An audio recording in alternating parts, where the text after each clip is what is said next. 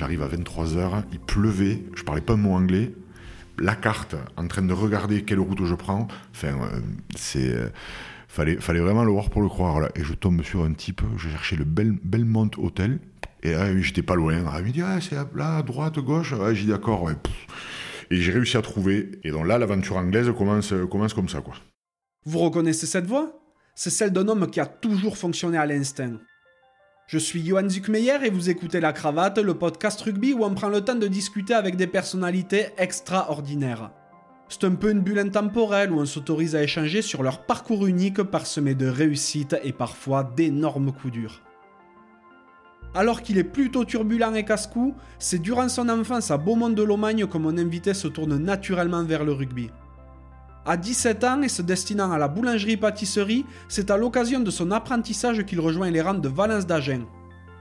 Fort de solides performances, il est alors remarqué par Clermont où il part terminer sa formation et faire ses premiers pas en équipe 1.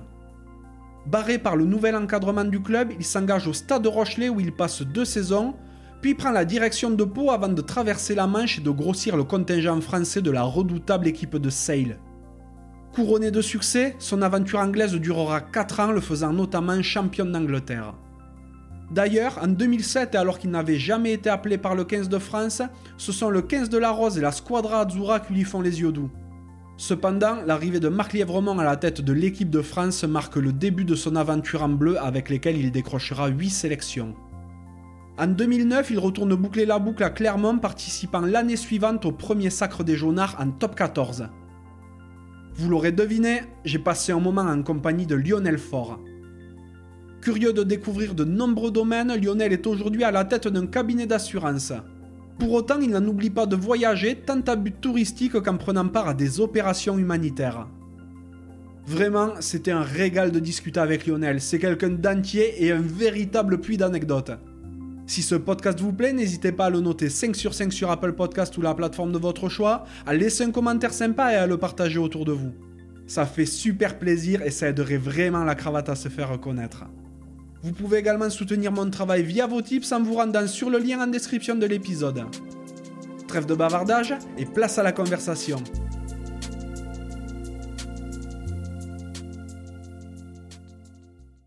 Bonjour Lionel, Bonjour, comment ça va? Ça va, ça va très bien. Ouais, bon, ben merci. Tu me reçois aujourd'hui à, à l'île Jourdain, dans ton cabinet d'assurance, parce qu'aujourd'hui tu es assureur. Voilà. Et euh, donc voilà, on est dans tes, dans tes super beaux bureaux. Pour euh, contextualiser un petit peu, l'île Jourdain, c'est à une quarantaine de kilomètres de Toulouse. 30-40 Ouais, kilomètres. ouais, Ouais. Un petit peu. Et euh, donc voilà, c'est, mais c'est dans le Gers.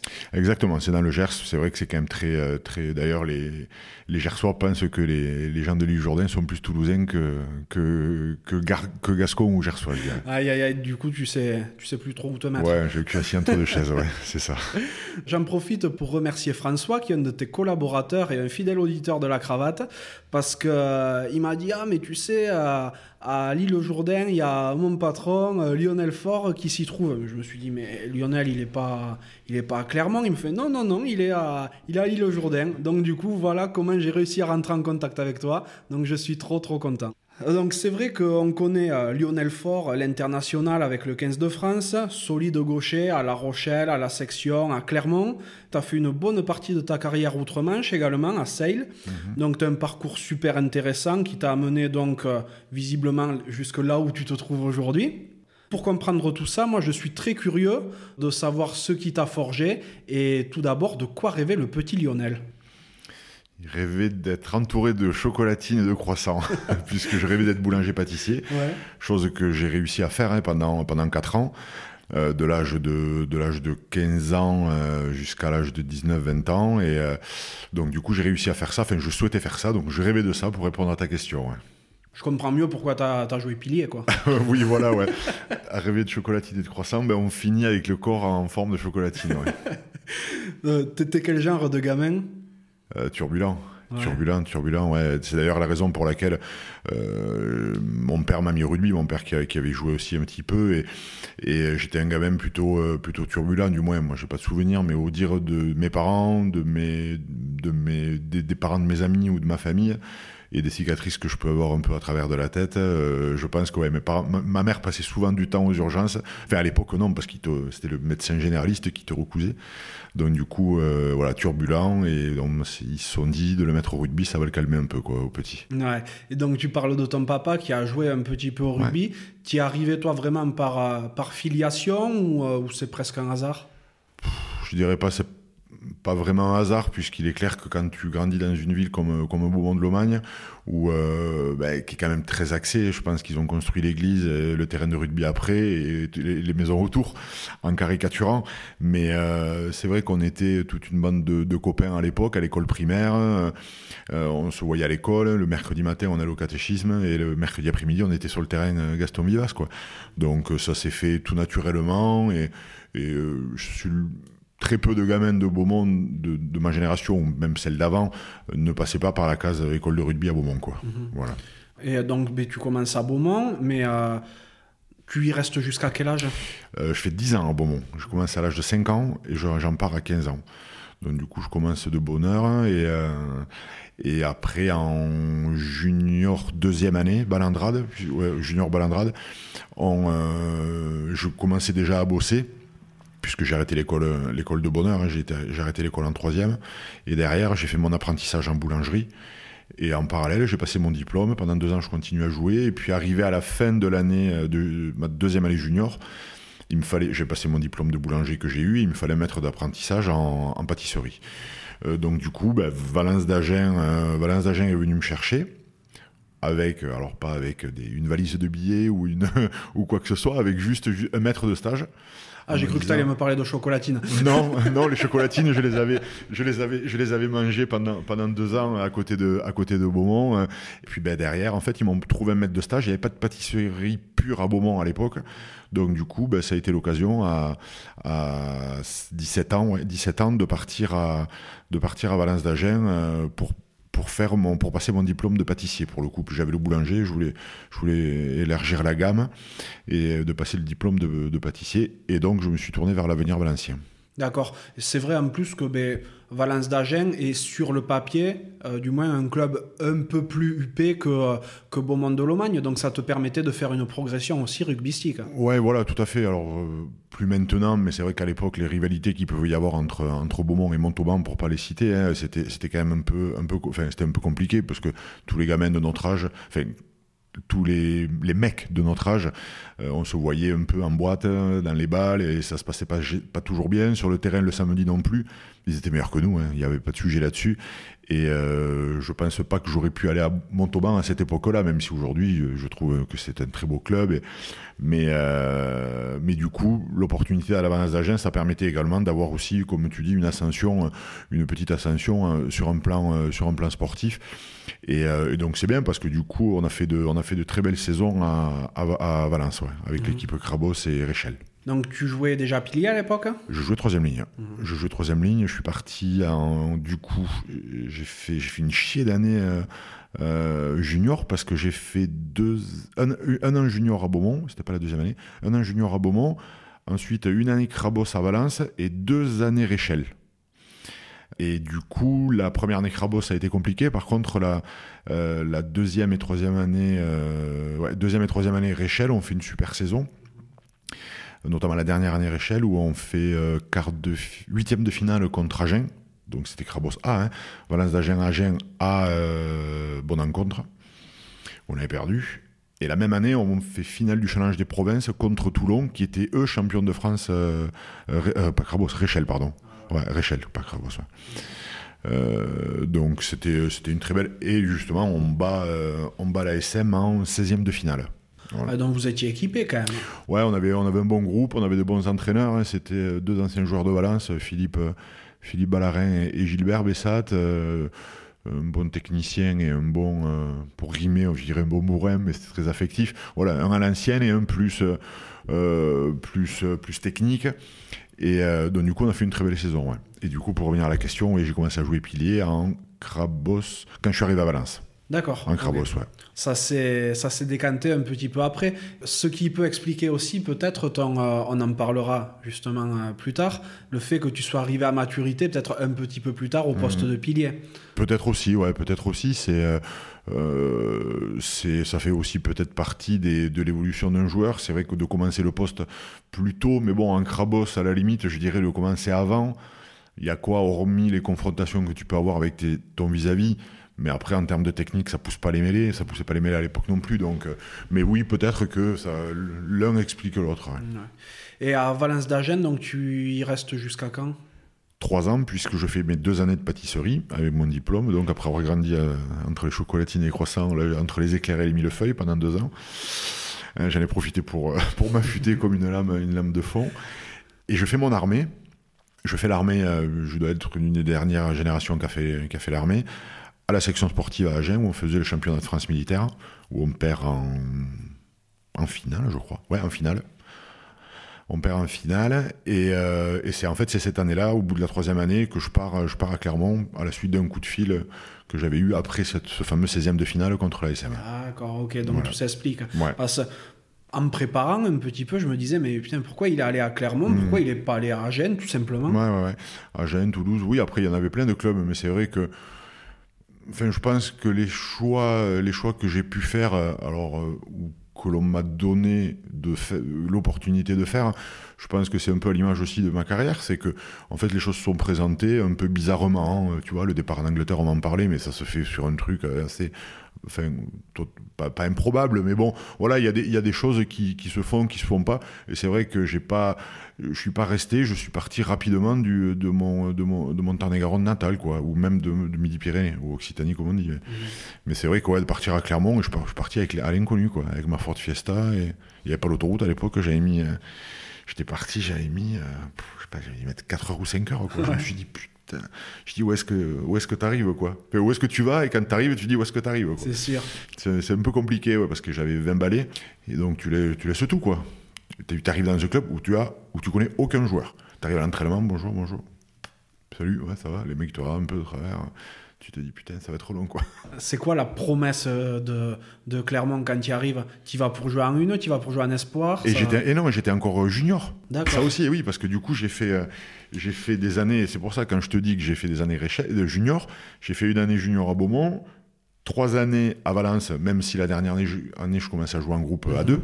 Et ensuite, je fais encore une année Réchelle à, Clermont. Donc j'y vais, j'y vais jouer avec les euh, pour y jouer en Réchelle, mais je m'entraîne déjà avec le groupe de la première. D'accord. Avec les Olivier Merle, avec les Jean-Marc Lermé, avec les Franck Azema, avec euh, c'est des, euh, des mecs qui étaient bien plus âgés que moi, mais bon, moi j'avais que 20 balais et eux en avaient 30, entre 30 et 35 quoi, facile, ou 30 plus de 35. Donc là on est en 97 hein, pour contextualiser un petit peu, et donc du coup toi, tu as, fini ta formation scolaire, tu arrives à Clermont dans une optique de professionnalisme? Ou, alors oui et non, puisque 97-98, c'est dire le, le, rugby professionnel, c'était vraiment ça essuyait les plâtres quoi. Mhm. Donc euh, pas de suite, puisque mon agent de l'époque, qui était, qui, était, qui était mon père, avait négocié, euh, avait négocié un fixe, je dirais. Et derrière, pour venir en complément, eh ben, il devait me trouver un job. Donc tu vois, on n'était pas encore. Et ils avaient, ils s'étaient engagés, à tant qu'ils me trouvaient pas le job, ils me donnaient la différence, enfin le, l'équivalent en argent. Et après, du coup, j'ai trouvé quand même du boulot, enfin rapidement, ouais, peut-être au bout de, ouais, six mois peut-être, six mois. Et, euh, et après, donc après, j'ai bossé les, les, deux ans et demi que, que j'ai fait à Clermont, j'ai travaillé, ouais. Ok, donc euh, à ce moment-là, tu fais aucune apparition en équipe une. Cette année-là, non. Première année, j'étais Réchelle, donc je, joue, avec la, avec la B. Je joue pas en première, je joue avec la B un petit peu, mais autrement après en Réchelle. Puisque je retrouve en fait l'entraîneur qui était venu me chercher, c'était en l'occurrence c'est Philippe Marocco. Euh, donc euh, il me refait jouer en, en, en, Réchelle, un petit peu en, en, en réserve, ça s'appelait à l'époque. Et du coup, l'année d'après, par contre, euh, l'année d'après, c'est Victor Boffelli et Jean-Pierre Lapara qui entraînent. Et là, pour le coup, je, fais, euh, je dois faire une petite dizaine de feuilles. Et notamment, le premier match que je fais, euh, que je fais remplaçant, donc c'est ma première année senior, c'est en 99, 99 ouais, c'est contre Agen à Clermont et le match passe à Canal parce que euh, là les mecs qui écoutent ça ils vont dire hein, ben, mon collab François Monsala il va dire oh, ben oui mais tous les matchs aujourd'hui passent à la télé. Ben non. Avant il y en avait il y en avait qu'un quoi. Bien sûr. Il y en avait qu'un et celui-là premier match que je fais en, première et il passe à la télé Et j'étais remplaçant. Et du coup, je rentre, je rentre 5 minutes, je crois. C'était rigolo. Oh, T'avais bien choisi ta date, quoi. Ah, oui, oui, oui. c'est pas moi qui l'avais choisi. Dans ces cas-là, c'est pas toi qui choisis. t'es un peu euh, t'es dépendant des choix du, des, des, coachs, quand même. Ouais. C'est clair. Donc, tu restes euh, deux saisons à, à Clermont. Euh, trois. Trois saisons. Ouais. Et tu files sur la côte atlantique, hein, du côté de La Rochelle. Ouais, ouais, ouais. En fait, la dernière année avec Clermont, les Australiens arrivent. John Mackey et Tim Lane et Steve Nance arrivent là, les trois Australiens. Et en fait, il faut un espèce de ménage. Enfin, ils font leur sauce. Et euh, bon, moi, je suis mis de côté. Le, voilà. Mais par contre, après, il y a tout un tas de joueurs qui sont aussi mis de côté. Et pas des moindres. Hein. Alors, ça va parler aux anciens, mais des Pierre Capdevielle, des euh, Jérôme Bonvoisin, des David Gabin, des Eric Nicole, la vieille garde de, de Clermont. En fait, ils sont mis de côté. Et on est mis de côté et on finit en espoir. Jérôme Thion également. Oui, qui en garde un super souvenir de Tim Lane d'ailleurs, il le raconte dans son podcast. Ah oui, ben ouais, c'est pour ça. Et lui part à Perpignan et moi je me barre parce qu'il nous fout dehors. Quoi. Vraiment, tout le monde se barre. Euh, Gabin, euh, David Gabin et Jérôme Bonvoisin euh, et Pierre Capdevielle partent à, à Brive. Moi je pars à Clermont. Jérôme Thion part à Perpignan. Et en fait, et on, finit champion de France, espoir. Bah, on avait une équipe, on, ah, on, euh, on, était, on était, monstrueux. On, a mis des branlées à tout le monde. Et, euh, et, on finit champion de France. Et là, du coup, la première perd, le, perd la finale. Et nous, on est champion. Et là, du coup, ben, pas, pas, conservé. Donc, je pars à, je pars à La Rochelle. Ouais. Je fais connaissance avec, euh, avec Vincent Merlin et, euh, et Jean-Pierre Lissal. Qu'est-ce qui t'amène à La Rochelle? Euh, C'est là, là où j'ai pris un agent. En fait, j'en avais pas jusque-là, quoi. C'était mon père qui, gérait ça. Et euh, j'ai pris un agent, et puis il a fait le tour des popotes, euh, et du coup, euh, Jean-Pierre Elissalde euh, s'est intéressé, et puis moi j'y suis allé les voir, et puis ça a matché, et puis euh, le club me, me, Je trouve que le club aussi me correspondait, tu vois, donc je me suis dit pourquoi pas, même si c'était un peu. C'est l'année où. Euh, l'année d'avant, c'est l'année où La Rochelle avait battu Toulouse, avec la, pénalité de. Ou non, la pénalité de Jean Bas, et. Et là, cette année-là, euh, bah, ils, essayaient ils avaient essayé de recruter, et puis ça n'a pas été une super. Enfin, puisqu'il y a la descente hein, à la fin de l'année. Donc c'est ce qui est un peu embêtant, mais, euh, du coup ça m'a permis ouais, de, de, faire connaissance avec, euh, avec une ville comme La Rochelle et certains, certains spécimens hein, comme Jean-Pierre Lissal ou après euh, que j'apprécie énormément hein, euh, ou, Vincent Merlin euh, qui, qui est un très très bon président et qui est, qui est vraiment une belle personne mais voilà, ça a permis aussi de rencontrer des, des, gens, même si sur le, des personnes, si sur le côté sportif, ça n'a pas été, ça n'a pas été du tout brillant. Mais du coup, sur l'aventure le, humaine, elle est chouette, quoi. Non, ben, tu y restes deux saisons à La Rochelle. Euh, direction, euh, cette fois, la section paloise. La section, et du coup, en fait, dès la première année, puisqu'on était en top 16, on joue contre la section. Alain Cantor, euh, un, un, dirigeant de la section, euh, me demande si je serais intéressé pour venir à la section. Et euh, la première année, année de descente, rester en top 16, écoute, ben, moi j'avais deux ans de contrat, je dis non, ça se fait pas. Bon, bon, bon. Et puis l'année d'après, ils reviennent à la charge. Je dis, bah, écoute, bah, là je vais venir. Du coup, on est en Pro D2. On avait fait une super saison en Pro D2 où, euh, où on est, bah, j'étais avec Julien Pierre, avec, avec mon meilleur pote. Et c'est vrai qu'en Pro D2, on s'était éclaté. Quoi. On avait vraiment fait de chouettes matchs. Et on remonte pas, mais bon. Et là, je me dis, allez, tant pis, j'ai 20, euh, 25, 6, 25. Je dis, je vais tenter quand même le top 14 à l'époque. quoi. Et, et c'est, ce qui est assez marrant, c'est que du coup, j'arrive en 2003. 3, là, quand il y, a la coupe il y a une Coupe du Monde en 2003, ouais. ouais. Et il y a un match, de phase finale contre l'Irlande, euh, genre à 7h du mat. Mm -hmm. C'est Australie, c'est en Australie, la Coupe ouais, du Monde. Ouais, fait. Et je me retrouve avec un, avec un, avec un pote à moi euh, qui, est du, qui est du plateau de Gers, qui est de, euh, à côté, là-haut, là, Jean-Michel Cantonnet. On passe la soirée en boîte le vendredi soir, le samedi matin. Il n'y avait pas de match ni rien, hein, donc aucun souci là-dessus. Hein, j'étais dans mes, dans, dans, j'étais droit dans mes, dans mes pompes. Euh, 6h30 du mat, on fait bien évidemment le nettoyage de la, de la boîte de nuit à peau. Hein. On ne sait jamais si jamais il y avait quelques verres qui traînaient, ouais, ou de la poussière, ou un, un, coup de serpillère à passer, tu vois. C'était quoi la boîte à peau? Euh, Le bario. Ah, bah oui. Le bario, le bario, le bario. Et on se dit, ben, en dessous, il y avait le bar. Et là, le videur nous dit, ah ben tiens, il y, a le, il y a le match qui va passer là.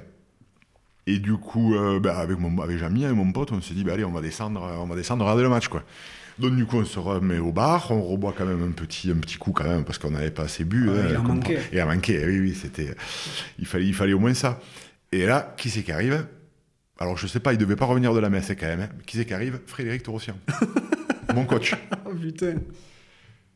Et là, un peu un moment, euh, tu, tu, tu décuves un peu, tu te dis, oh putain, ça ça va, ça va pas le faire quoi. Et puis là, il vient, il boit un coup avec nous, et puis voilà, il parle et tout, là, à la, à la, à la Toto quoi.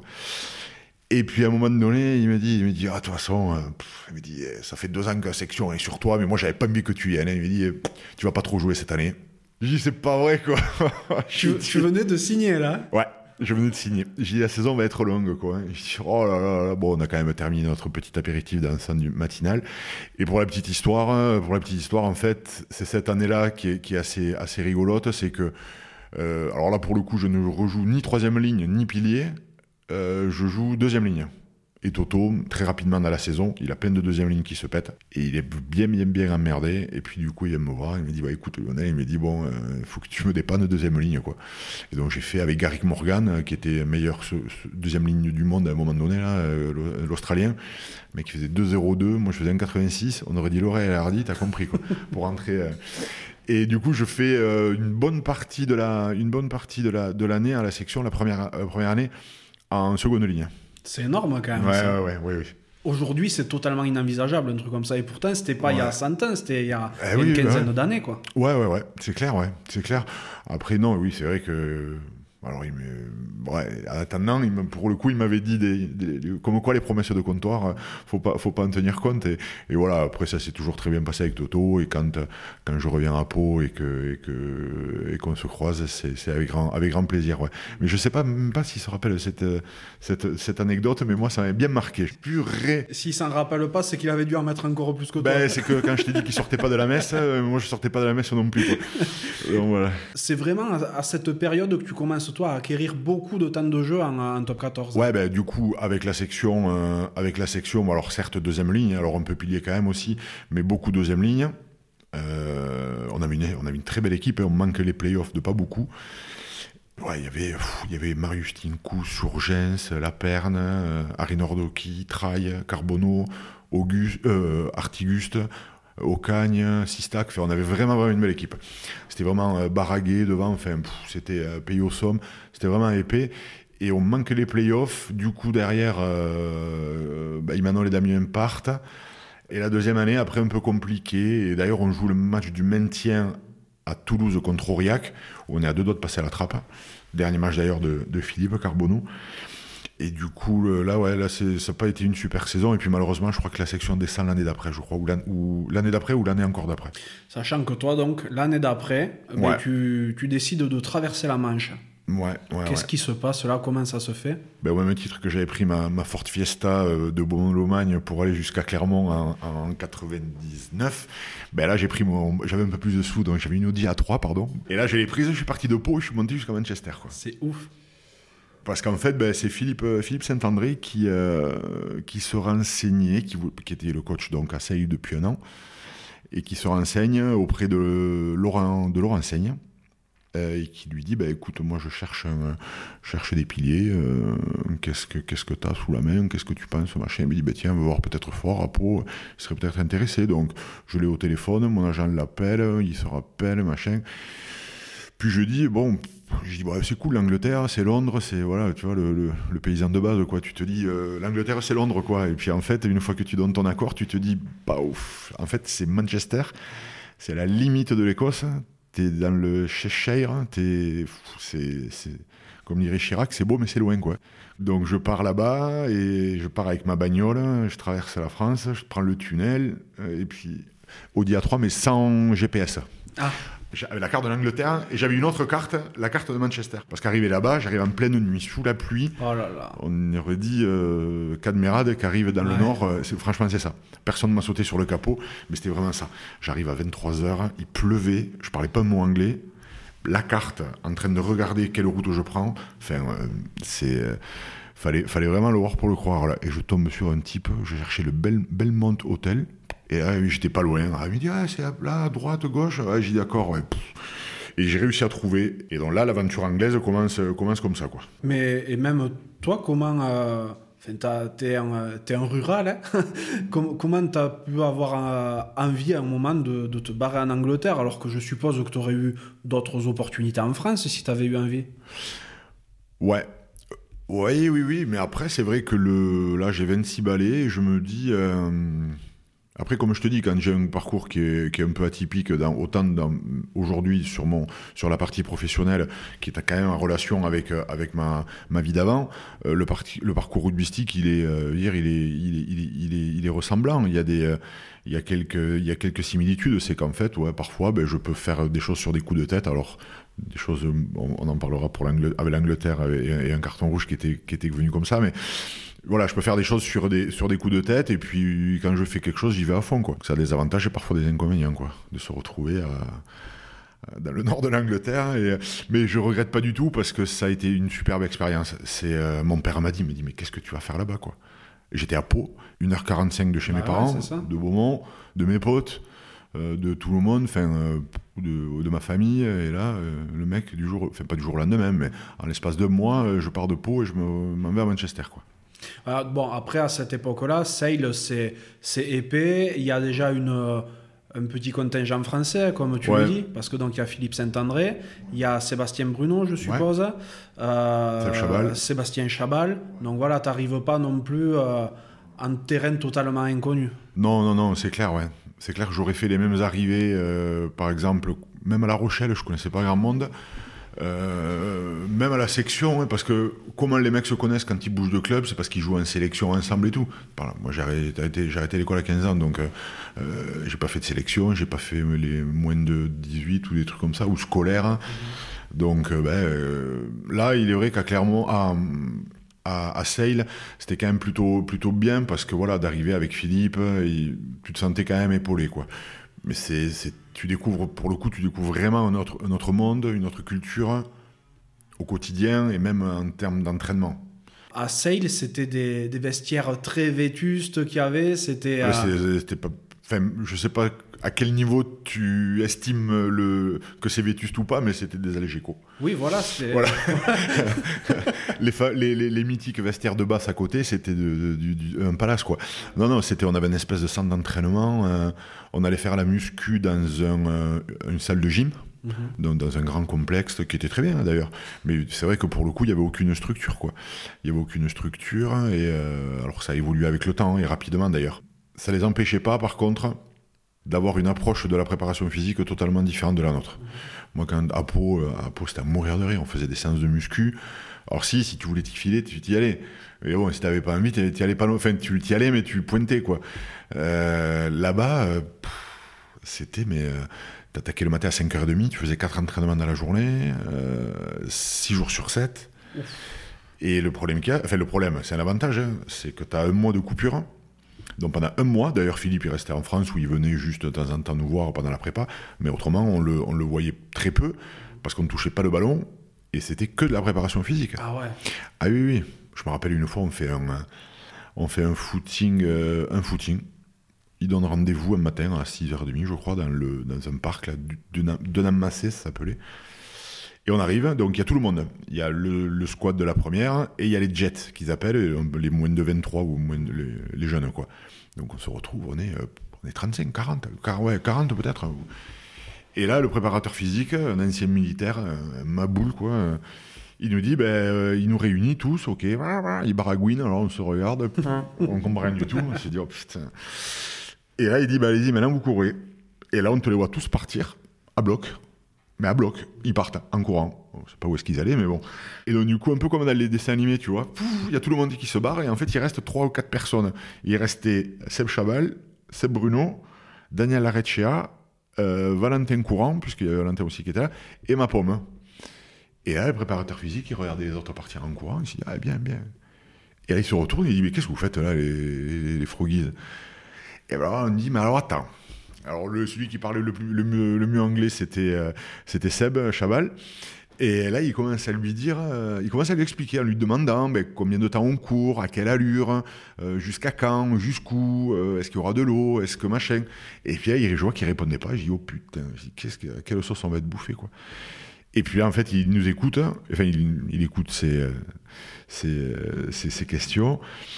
Et puis il, dit, allez, il, lui dit en anglais, ne, vous, ne vous occupez pas de tout ça, courez. Bon, ok, bah alors on part, et on part.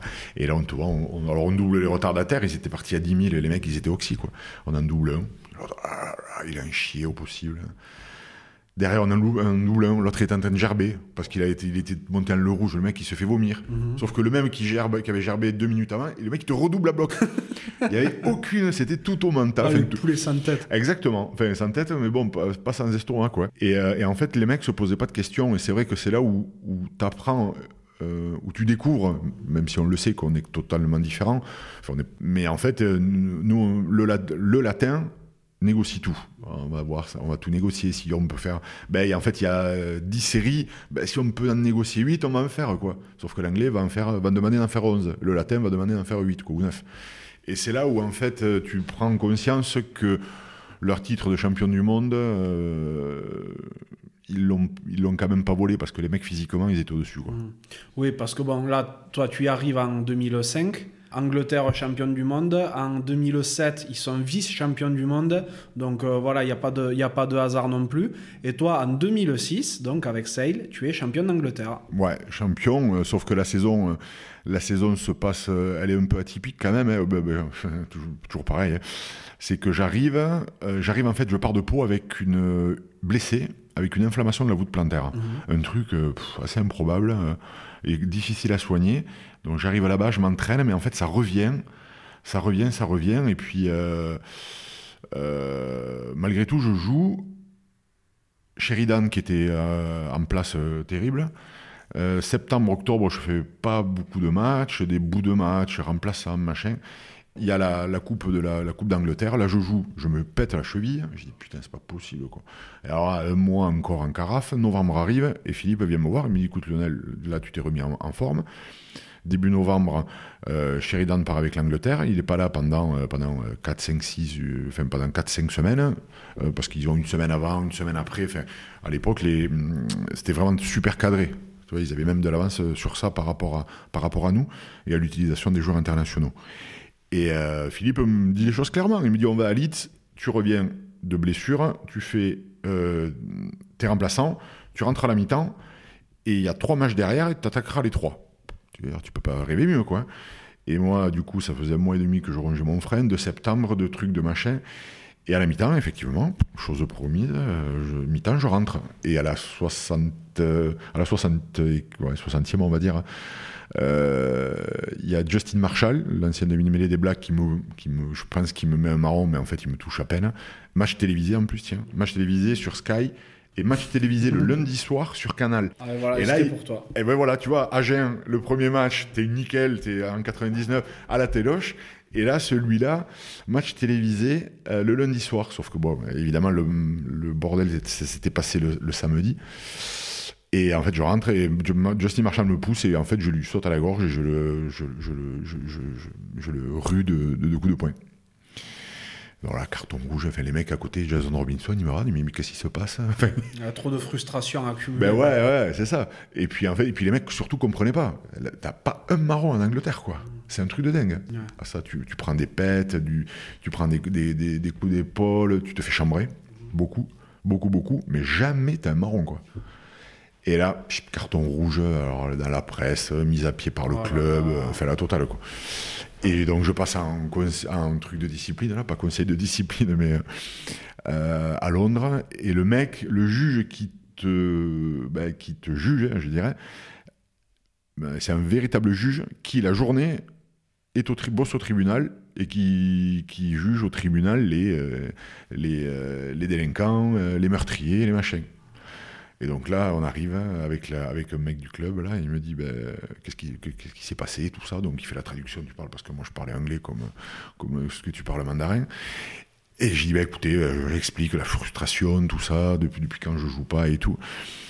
Et puis, euh, mais il me dit mais vous vous, rendez compte le nombre de coups de poing que vous lui avez mis? Ben, Je dis non. Euh. Ah, il me dit c'est pas un problème, il dit on va regarder. Et donc là, du coup, il avait une VHS à l'époque. Il ouvre la jaquette, le magnétoscope sur une toute petite télé, je me rappelle. Et là, et en fait, il me pose Et en fait, il, il met pause et il met lecture à chaque coup de poing. Pause lecture, pause lecture, pause lecture. Oh, putain, je crois que j'ai jamais 7 ou 8. Enfin, ah ouais, t'as pété un boulon. Oui, oui, tout à fait. Donc, du coup, je prends deux mois et demi de suspension. C'est la première année, ça, je viens d'arriver. Oh, euh, euh, deux mois et demi de suspension. Je reviens en début de saison, non, vers février, de nouveau la voûte plantaire qui se, démargue là. Et les fins de saison arrivent, on marchait sur le championnat. Cette année-là, franchement, on, euh, a une équipe de dingue.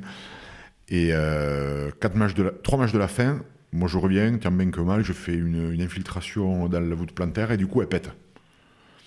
Bah, bon, après j'ai le pied qui est devenu plat, mais bon, mais bon au moins je pouvais courir. Et du coup, euh, on va à basse, Philippe me fait jouer, puisque Sheridan était pété. On va à Northampton à l'époque du, grand Carlos Spencer et tout ça. Je me rappelle, on leur met 40 points. il me fait jouer et du coup Sheridan qui est fou, il est niqué pour la saison quoi. Il, est out pour la saison et du coup j'enchaîne, je fais la demi à la maison contre les Wasps, ouais, Deleglio, Ibanez et tout le tout le tintouin.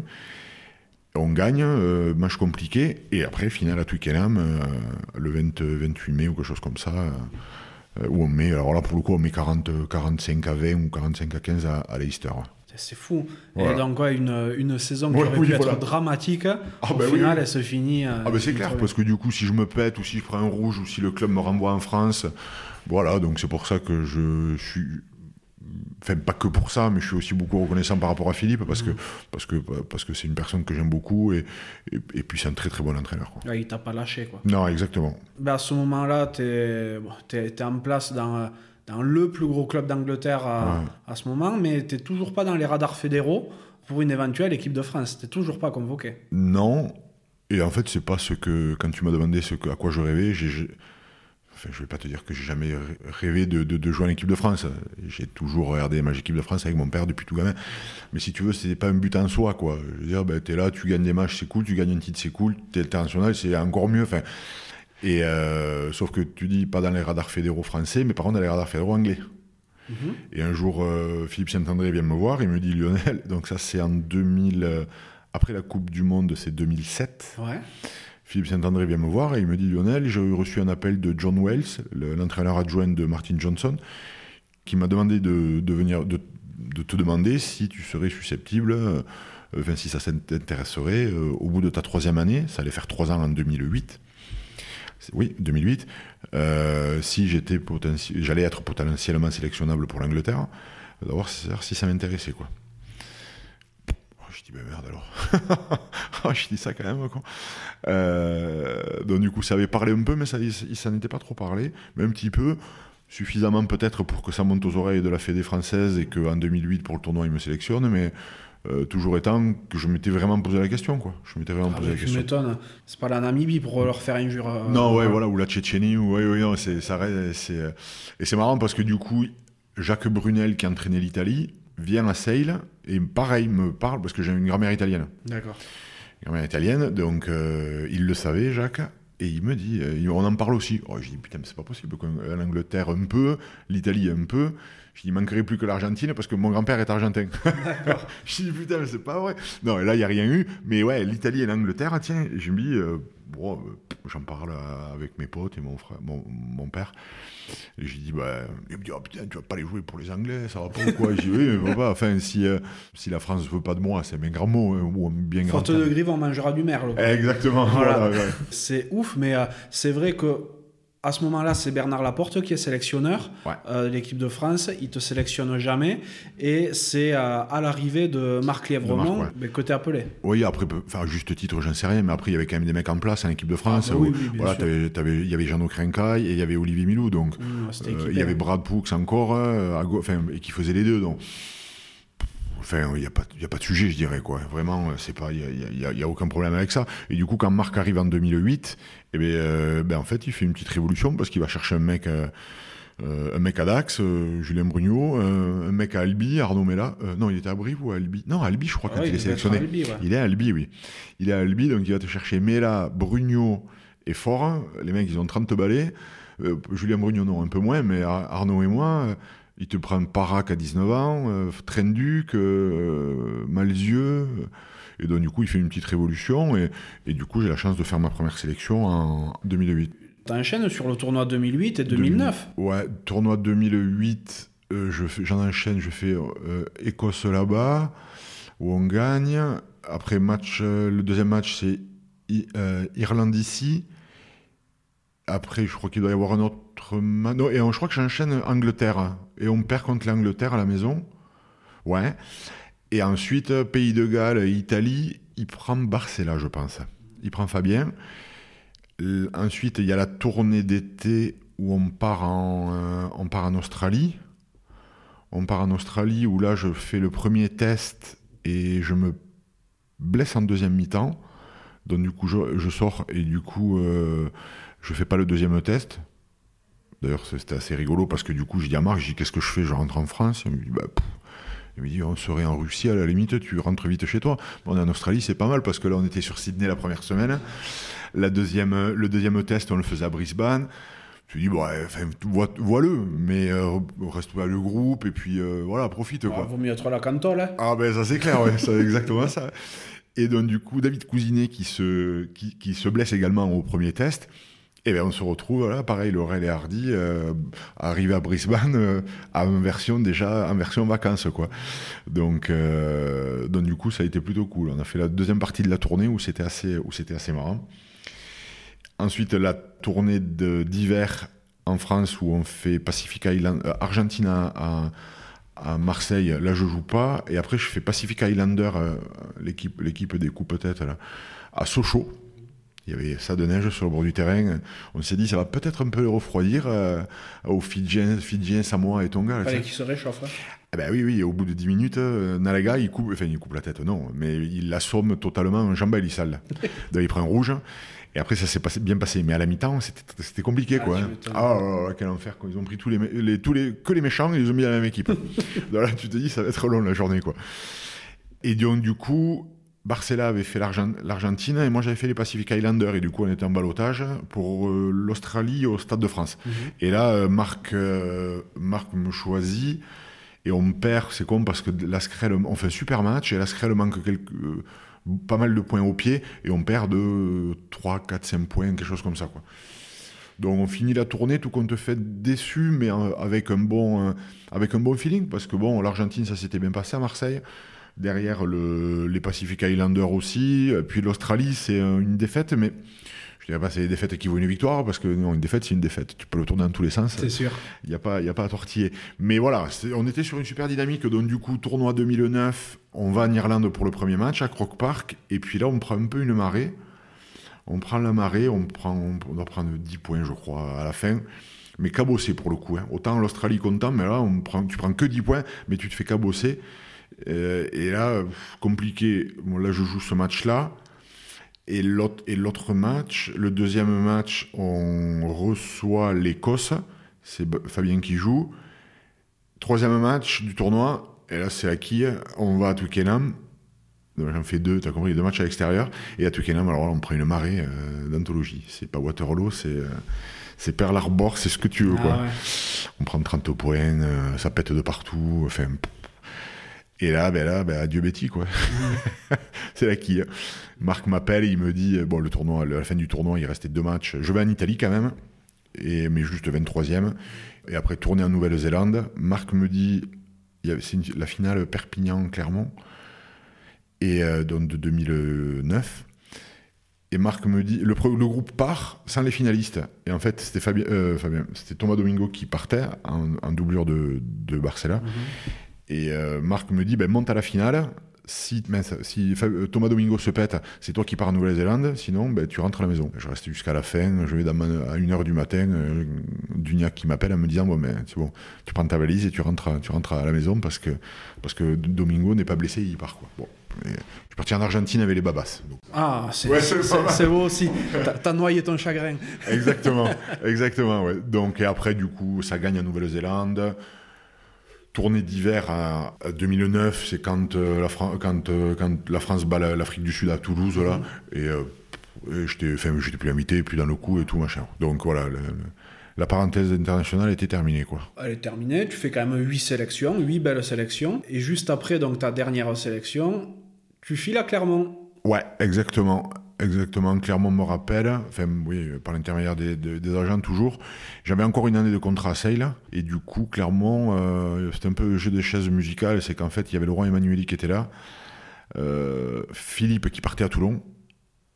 Donc en fait, on, on, c'était un peu mélange à, mélange à quatre, quoi, entre Emmanueli, euh, ma pomme, Philippe Saint-André et Clermont, Toulon, et, et du coup si Emmanueli allait à Toulon, moi j'allais à Clermont. J'avais rencontré Mourad Boudjelal d'ailleurs, à, Toulouse. Et du coup, ben, ça s'est fait goupiller comme ça. Moi j'avais quand même une très grosse envie de revenir à Clermont. Hein. Euh, et puis euh, et puis ça s'est fait comme ça et puis j'étais j'étais ravi de j'étais ravi de, revenir à Clermont euh, et en plus surtout que la première année on est on est champion quoi. Ouais. Là c'est un peu ton histoire aussi. Hein. Première année à Sale champion. Première année à Clermont, champion. oui, voilà. Voilà, voilà. C'est... Ouais, des fois, on n'a pas de chance et des fois, on en a. Non, mais c'est aussi que des, des, bons choix de carrière et, euh, et le fait que ben, tu as, su te mettre dans les bonnes équipes quand il le fallait, quoi. Parce que tu avais le niveau, tout simplement. Ouais, voilà, ça. Après, euh, après, voilà, le premier passage à Clermont, quand même, à la fin, ça a été compliqué. Le, le manager de l'époque me tape sur l'épaule en disant euh, l'année où on se fait foutre dehors, là, tous, enfin, on nous fait comprendre, et on nous dit ben, écoute, t'as encore un an de contrat, mais en gros, pense presque à choisir un autre sport, quoi. Donc là, tu prends, quand t'as 20 balais, que t'as quitté ton Tarn-et-Garonne natal et que t'as traversé la moitié de la France, et qu'on te dit ça, tu prends du plomb dans l'aile. Donc, euh, donc du coup, ben, c'est là de revenir à Clermont, c'était chouette parce que c'est un club qui, c'est un club, c'est mon club de cœur, enfin, pas de cœur parce que mon club de cœur c'est Beaumont, mais voilà, c'est mon deuxième club de cœur, je dirais, l'ASM, ouais. L'ASM où, où, tu restes du coup jusqu'à la fin de ta carrière. Ouais, trois ans de plus, je fais. Trois ans de plus, donc euh, tu tires ta révérence à 35 ans. Ouais, 35 ans, et puis sur une saison. Euh, ben, pour le coup, je pense la plus aboutie de ben toutes des 15 ans, puisque je fais 36 matchs sur 38. Et j'en manque deux et pas des moindres. Euh, enfin non, il y en a un, c'est un match de poule euh, Leicester à la maison où je me blesse à l'échauffement, où je devais être titulaire et que et je rejoue le week-end d'après, puis c'est match aller-retour Leicester, je joue à, à, Leicester à moitié pété. Et le dernier, par contre, celui-là, je l'ai quand même un peu en travers parce que ben, parce que c'est la demi-finale. Et puis, et puis, et puis, euh, et puis, le Cotter me met pas dans le groupe, quoi. Alors ah. que, eh, pas du tout. Pour la demi à Toulouse contre Toulon. Et on perd, on perd Il fait rentrer Thomas qui, on en a parlé maintes et maintes fois. Il était, il, s'était fait les croiser cette saison-là deux fois coup sur coup. C'est pour ça d'ailleurs que je fais tous les matchs, quoi. Parce qu'il y avait le Belge et ma pomme. Donc à un moment donné. Euh, le Belge euh, Vincent de Bâti, hein Oui, Vincent de Bâti, ouais. Dit le Belge. Rien à voir avec les chocolats. Et du coup, sur ce match-là, il me l'a fait à l'envers, quoi. Donc, euh, donc je l'ai vraiment en travers parce que mais bon, c'est pas, c'est, pas un problème. Bien évidemment que j'en veux pas Thomas. Thomas m'a dit un jour, il m'a dit Putain, mais tu m'en veux Je dis Ben non, Thomas, tu pour rien. Attends, je serai à ta place, j'aurais joué, quoi. Mais, euh, mais c'est, voilà, c'est, c'est comme ça. C'est, c'est un peu embêtant que ça se termine comme ça, quoi. T'avais déjà décidé d'arrêter à ce moment-là ou pas? Ouais. Ouais, ouais. C'est pas ça qui a provoqué ta décision, quoi? Non, non, non, pas du tout. J'avais fait le choix avant. J'avais, j'avais fait le choix d'arrêter. Euh, j'avais vendu ma baraque à, Clermont. Euh, inscrit mes filles à l'école, à Beaumont. Euh, j'avais déjà enclenché ma reconversion. Euh, j'avais, j'étais monté à Paris pour, pour rencontrer Thomas Savard et Richard Poole-Jones à l'époque, parce qu'ils voulaient impérativement me voir, pour voir s'ils ne voulaient pas faire une année supplémentaire. J'étais monté, je leur avais dit, hein, je leur avais dit que moi, voilà, j'avais ça, tout ce que je viens d'énumérer mais il voulait quand même que je monte. Ça s'était très bien passé, mais bon, j'ai pas, pas donné suite. J'avais, je me voyais pas repartir, tout remettre en branle, user un peu aussi mentalement, euh, physiquement pas trop, mais mentalement. Donc j'ai dit, je préfère arrêter sur une saison comme ça. C'était, euh, c'est un choix. Et puis pareil, là du coup pour euh, pour me consoler, je pars après une semaine après la la fin de la saison, je pars au Japon avec les babas. Donc, euh, donc ça aussi, c'était chouette. c'était chouette. Ouais. T'expliques qu'à la fin, à Clermont, donc, euh, tu avais déjà commencé à préparer ta reconversion. Tu te préparais une reconversion dans quoi? Euh, alors j'avais regardé plusieurs pistes en fait. J'avais regardé la grande distribution, d'acheter un intermarché, la enfin dans l'ordre la restauration. La restauration, alors c'est un peu l'étiquette des joueurs de rugby, ils montent un resto, un bar. Mhm.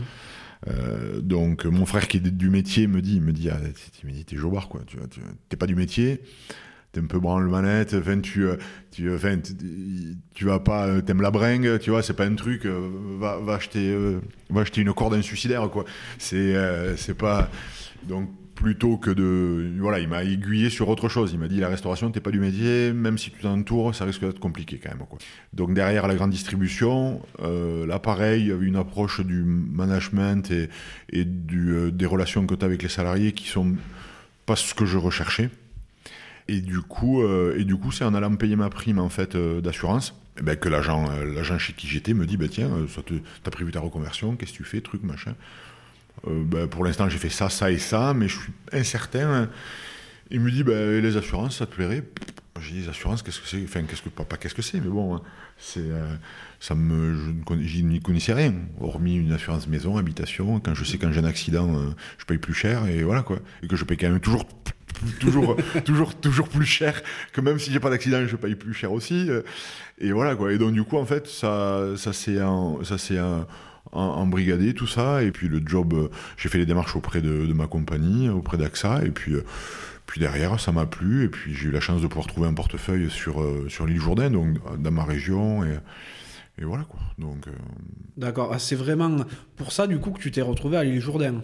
Ben, parce qu'en fait, avec, euh, avec mon ex-femme et, euh, et, et mes enfants, on cherchait quelque chose pour rester sur Clermont. Parce que voilà, quand je t'ai dit que Clermont, j'y tenais, c'est que je voulais, je- on, vou- on voulait y rester, quoi, avec, euh, euh, notre famille. euh, voilà, on voulait rester là. Et puis, il n'y a pas de, portefeuille qui se libérait sur Clermont. Autrement, il fallait aller péter au Puy-en-Velay ou à Montluçon. Bah, si t'es du Puy-en-Velay comme, euh, comme Julien Malzieux, t'es très content, quoi. Mais euh, si t'es pas de là, quitte à rester là, autant rester à Clermont, il y avait rien. Donc du coup, on s'est dit, ben, on va redescendre sur Beaumont et on verra. Et donc du coup, de fil en aiguille, j'ai fait connaissance avec un ancien, euh, un ancien euh, cycliste semi-pro qui avait des agences euh, à l'époque et, du coup on s'est on s'est associés et du coup je connaissais pas du tout les journées quoi. Je connaissais pas du tout et voilà du coup j'ai atterri ici et c'est très bien parce que je, vis sur Toulouse j'ai ma mère sur sur sur Beaumont mes potes et voilà donc c'est mon frère dans les Landes donc revenu au sud-ouest en fait dans lequel j'ai quasiment jamais vécu en fait Tu parles de ton associé qui était un ancien cycliste semi-pro. Euh, si je me trompe pas, il a même disputé les, les JO en 68. Exactement, exactement. C'est assez marrant parce que du coup, on est présenté par un- une connaissance en commun, un agent AXA de, de Montauban. Et il me dit, bah, tiens, euh, Christian Forêt, tu connais et tout. Euh, je dis, bah non, moi, le vélo, quoi. Si, alors j'aime le vélo. Mais, euh, mais bon, les mecs qui ont fait les JO à Moscou, euh, ou je ne sais, ouais, c'est Moscou. hein. Euh, non, et puis on se rencontre, et il s'appelle, en plus, il s'appelle Forêt. Salut, Christian, Fort, euh, Christian Forêt, et toi? Ben, Lionel Forêt, alors je fais le con, Lionel Forêt. Ben, il me dit, tu déconnes? Je dis, non, pourquoi? Ben, Parce que mon fils s'appelle Lionel. et il est boulanger. je c'est pas C'est énorme. Ouais, ouais. Et donc là, du coup, euh, alors là, du coup, je dis ça quand même, quoi. C'est euh, ancien sportif, un, un- un garçon, enfin deux garçons, mais un qui s'appelle Lionel, euh, qui a fait aussi du vélo à haut niveau, qui a arrêté, euh, qui a arrêté pour des causes de santé, de mémoire, qui est boulanger maintenant sur Paris. Moi, qui étais ancien sportif de haut niveau, que je m'appelle Lionel Fort, que j'ai euh, j'ai été boulanger pâtissier. C'était euh, c'était totalement improbable. Et puis, euh, du coup, il, euh, il m'a accompagné jusqu'à un an. Il a fait un an et demi après il est parti à la retraite. Et quand tu as arrêté le rugby, tu t'es lancé dans l'assurance, il y a un moment où tu as gardé un pied dans le rugby ou pas du tout?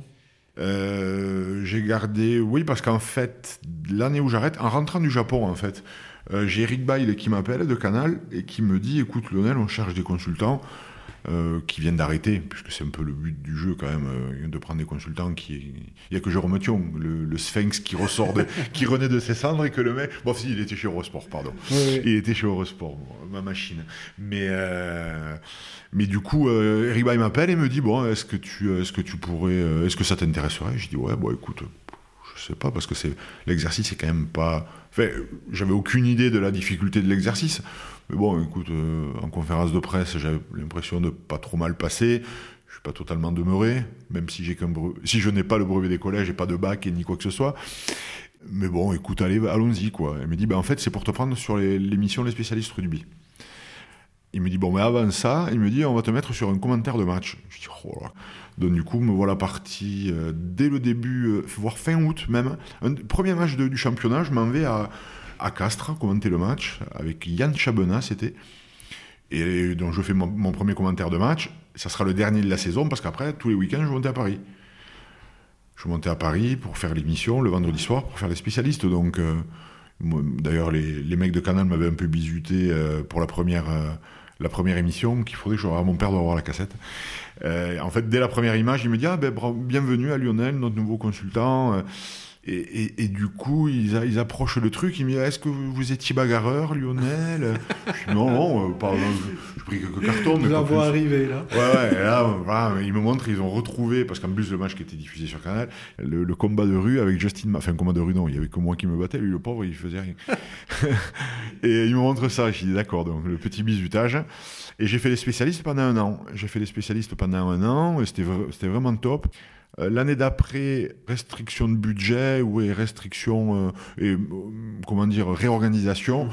Donc là, on était trois consultants. Il y avait c'était François Trio et on était trois consultants, de, six. On était, ouais, on était six chroniqueurs compris. Et, et, là, donc, réorganisation, il passe plus qu'à deux consultants. Donc Eric Bay me dit, bah, écoute, on va faire monter, là il y avait encore Fabien, Pelouche, Hugo Mola, donc on va, on va garder les têtes de gondole hein, entre parenthèses, c'est pas du tout, euh, c'était pas du tout un souci. Mais il me dit par contre, je veux te garder dans l'équipe et du coup tu pars sur les matchs. Pendant 4 ans, j'ai fait le rugby plus. D'accord. Ouais, 4 ans de rugby plus. Donc l'inconvénient, c'est que tu passais pas à la télé. On attendait juste ta voix, donc inutile, tu pouvais arriver avec mal rasé ou avec une, un trou dans le t-shirt. Euh, mais du coup, tu commentais tous les matchs.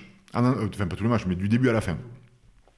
Donc ça, l'exercice était vraiment top parce qu'il y avait vraiment un jeu avec le, avec le, avec le, journaliste. Enfin, il y avait vraiment de l'interaction. Et donc ça, ça a duré 4 ans. Et au bout de 4 ans, ils ont, en plus du rugby plus, créé le multi-rugby, mhm.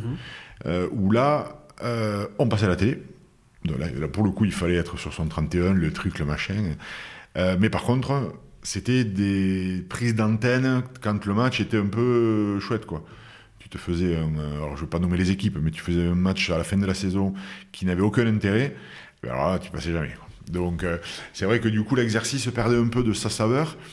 Et euh, c'était dommage, quoi. C'était dommage. Mais bon, après, voilà, il y a quand même, y a quand même le, les à côté qui sont quand même chouettes aussi. aller dans le stade, revoir quelques supporters, voir quelques joueurs. Donc ça, c'était toujours bien. Et il est arrivé l'année dernière où pareil, ben là en fait, euh, donc au bout de sept ans, Eric me dit, ben on, c'est vraiment parce que du coup à chaque fois j'ai subi les, les, les, réorganisations et là il me dit, ben on prend plus de consultants sur le multi-rugby. Du coup le journaliste se retrouve tout seul là-haut. Donc du coup, ben, euh, voilà, il me dit, ben, j'aurais plus besoin, en gros, j'aurais plus besoin de toi. Je dis, ben, écoute, il n'y a, pas, y a pas de souci, j'ai fait ça pendant 7 ans, je me suis régalé. C'était vraiment un super exercice. Et, euh, et donc, euh, j'ai fait ça juste pendant, pendant, pendant 7 ans. Et là, du coup, maintenant, je, fais plus, je, je ne le fais plus. T'as pas eu à un moment une envie de devenir entraîneur, peut-être, de t'investir dans le rugby amateur ou autre?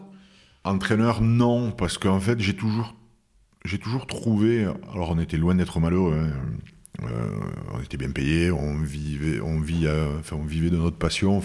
Je vais loin, d'être malheureux. Je veux pas faire la, pleureuse, mais euh, les joueurs de rugby ont quand même, alors les sportifs pros, le foot ou le rugby, hein, t'es quand même un peu intermittent du spectacle, mais t'es es un peu un SDF quoi. Hormis des mecs qui font un Aurélien Rougerie qui, qui avait son appartement au stade, enfin, qui, mais autrement tu bouges en permanence quoi.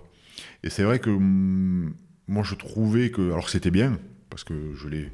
Choisi aussi de bouger, tu vois, ou parfois on m'a obligé à bouger. Mais bon, ça fait, ça fait partie du, métier, et le job d'entraîneur, c'est un peu la même chose. Euh, donc, euh, je n'avais pas particulièrement envie de me retrouver dans cette situation-là. Et même le, même le, peut-être, après, faut, faut, faut, peut-être se rendre aussi à l'évidence. J'ai pas aussi euh, un rôle trop, enfin, un état d'esprit aussi très pédagogue, peut-être dans, une forme de transmission, oui, mais euh, la pédagogie, j'ai mis des doutes. Voilà, quand j'essaie d'apprendre les passes vissées à ma fille qui fait du rugby, je vois que j'ai du mal à, ou j'ai du mal à, lui faire comprendre. Donc, euh, ouais, la transmission, oui, euh, mais de la pédagogie peut-être un peu moins. Donc, euh, Après, c'est sûr que si tu lui apprends les passes vissées, euh, apprends-lui l'entrée en mêlée, ça arrivera mieux ah, peut-être. ben ouais, mais là, Charles Paul, elle joue derrière, et non, non, non, non, non, non, elle a le temps, elle a le temps, mais. Mais voilà, non, mais après, après m'investir dans, dans, le, dans, le, dans le rugby, oui, je m'étais toujours promis intérieurement de revenir à Beaumont. j'ai joué 10 ans et là, du coup, l'année dernière, j'y suis revenu. J'ai arrêté à Canal Et du coup, euh, comme j'avais peur de m'ennuyer le week-end, ce qui n'est pas du tout le cas bien sûr, euh, le président de l'époque m'a demandé, il m'a dit écoute, tu pourrais venir. Alors pas sur le sportif, hein, plus sur, le, sur les sponsors, les partenariats, tout ça. Et, donc du coup, je m'y suis, suis engagé.